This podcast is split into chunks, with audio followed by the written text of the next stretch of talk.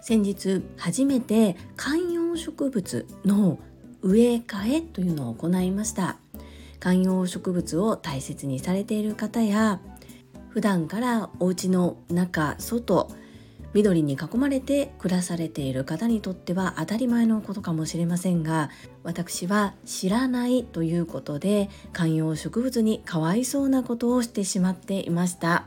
日常生活のいろんなところに学びがあるなぁと思った気づきについて共有させていただきます。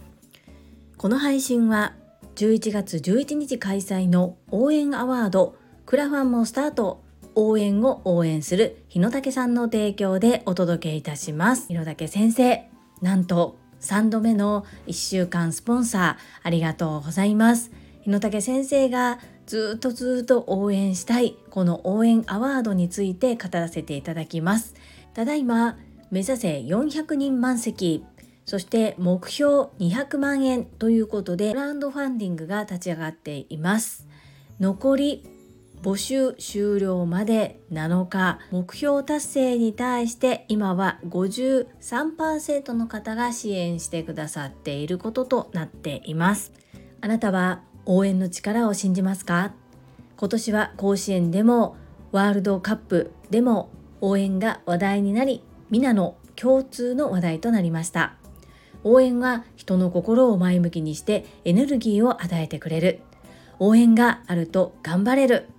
思考も行動も前向きになりその先の人生や未来も変化していくのです。だからこそ特別な時だけではなく日常の中にもっと応援が浸透していれば世の中が明るくなるんじゃないか。自殺率も離職率も幸福度だって応援の力で変えていけるのではないか。応援が社会問題の解決になり社会貢献になる。そのためにまずは応援をムーブメントにしてみんながジョインできるきっかけを作る必要がある。それが応援アワードです。今応援アワードがピンチを迎えられています。想定外の出来事が重なって第2回応援アワードの開催費用が予定より集まっていないということでクラウドファンディングが立ち上がっています。概要欄にリンクを貼っております。ぜひ皆様応援のほどよろしくお願いいたします。日野武先生はスタンド FM にて日野武頭の整えどころというチャンネルで配信をしてくださっています。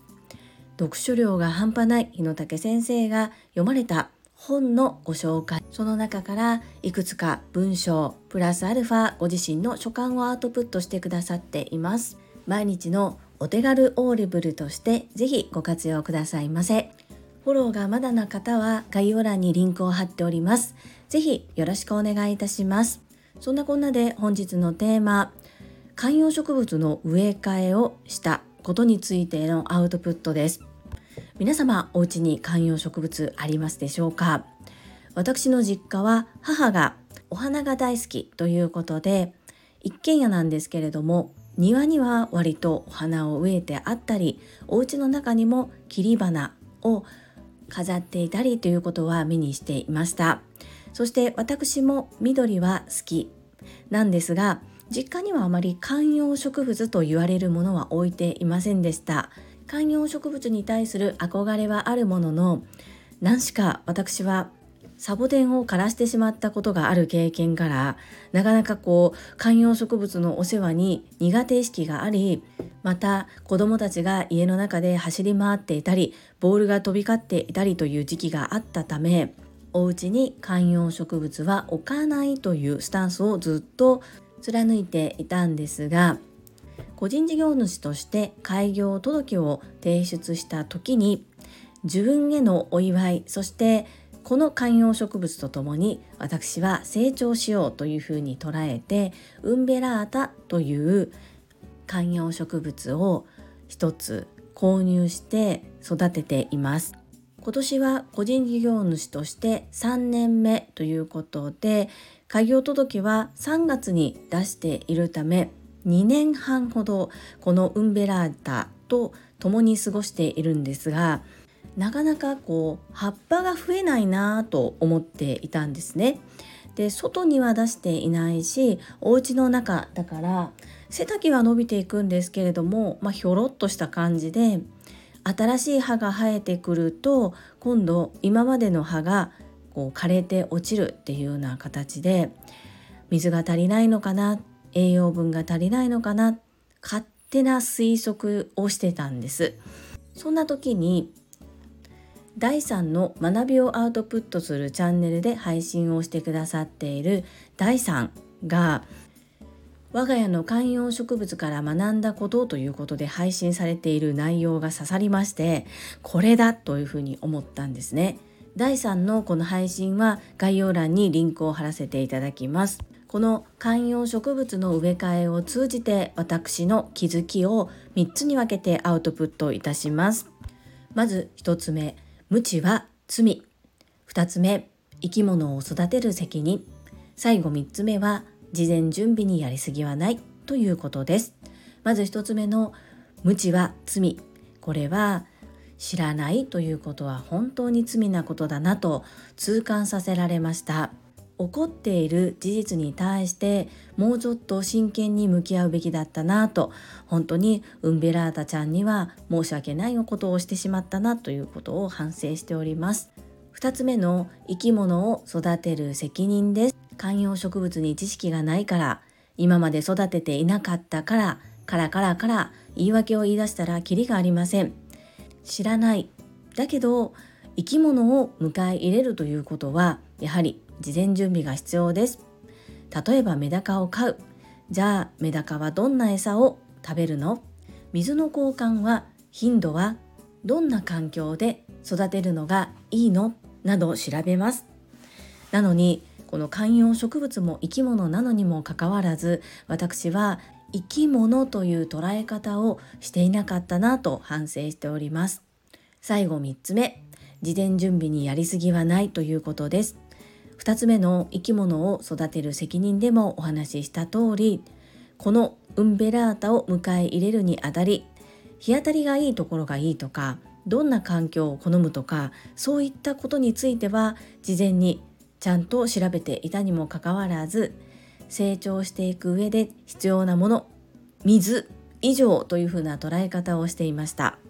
そしてこれはインターネットで購入をしたのですが最初についてきた鉢これをそのままにしておくそれで当たり前だと勝手に思い込んでいたんですね陶器でできた鉢の中にはさらに小さな入れ物その中にウンベラータが植えられている状態で届いていました初めてそれを中身を取り出してびっくりしました割と縦長く下からこう高さのあるそういった陶器だったんですけれども下15センチぐらいは発泡スチロールで底上げをしていて本当にその土のある入れ物というのがものすごく小さかったです。今頃気づくんかっていうぐらい本当に申し訳ないことをしたなと思っています。そして土の量で言うと本当に6倍以上じゃないかという土を入れた大きな鉢に植え替えをしましたこんな狭いところに閉じ込めてしまっていてそして命そのウンベラータが過ごしていくためには水もそうですが土がいるわけですでその土が本当に少なかったのでかわいそうなことをしていたなとすごくすごく反省しております。そしてこんな環境の中でよくずっと生き続けて育ってくれていたなということで本当にありがとうの気持ちを込めて植え替え作業をさせていただきました。なんだか様子がおかしいと思っていたんですよね。すぐに調べればよかったもののあれ？なんでだろうな？なんでだろうな？と思いながら過ぎてしまっていたなと思います。しっかりと土台が固まったのでこの子と共に私も成長してまいります。これからどんな風に歯をつけてくれるのか成長してくれるのかとっても楽しみです。スタンド FM リスナーのあなたは知らないことで失敗したことそんな経験ありますでしょうか？もしよかったらコメント欄でお聞かせください。この配信が良かったなと思ってくださった方はいいねを、継続して聞いてみたいなと思っていただけた方はチャンネル登録をよろしくお願いいたします。皆様からいただけるメッセージが私にとって宝物です。とっても励みになっておりますし、ものすごく嬉しいです。心より感謝申し上げます。ありがとうございます。コメントをいただけたり、各種 SNS で拡散いただけると、私とっても喜びます。どうぞよろしくお願い申し上げます。昨日いただいたコメントについては昨晩ライブ配信でコメント返信をさせていただきました。今日の配信の一つ前の放送をぜひお聞きくださいませ。ライブ配信突然でしたが遊びにいらしてくださった皆様ありがとうございました。とっても楽しい時間となりました。最後に2つお知らせをさせてください。一つ目、タレントのエンタメ忍者みやゆうさんの公式 YouTube チャンネルにて、私の主催するお料理教室、ジェリービーンズキッチンのオンラインレッスンの模様が公開されております。動画は約10分程度で事業紹介、自己紹介もご覧いただける内容となっております。概要欄にリンクを貼らせていただきますので、ぜひご覧くださいませ。2つ目、100人チャレンジャー in 宝塚という YouTube チャンネルにて42人目でご紹介をいただきました。こちらは私がなぜパラレルワーカーという働き方をしているのかということがわかる約7分程度の動画となっております。概要欄にリンクを貼っておりますので、合わせてご覧いただけると嬉しいです。どうぞよろしくお願い申し上げます。それではまた明日お会いしましょう。素敵な週末をお過ごしください。スマイルクリエイター、ジュリでした。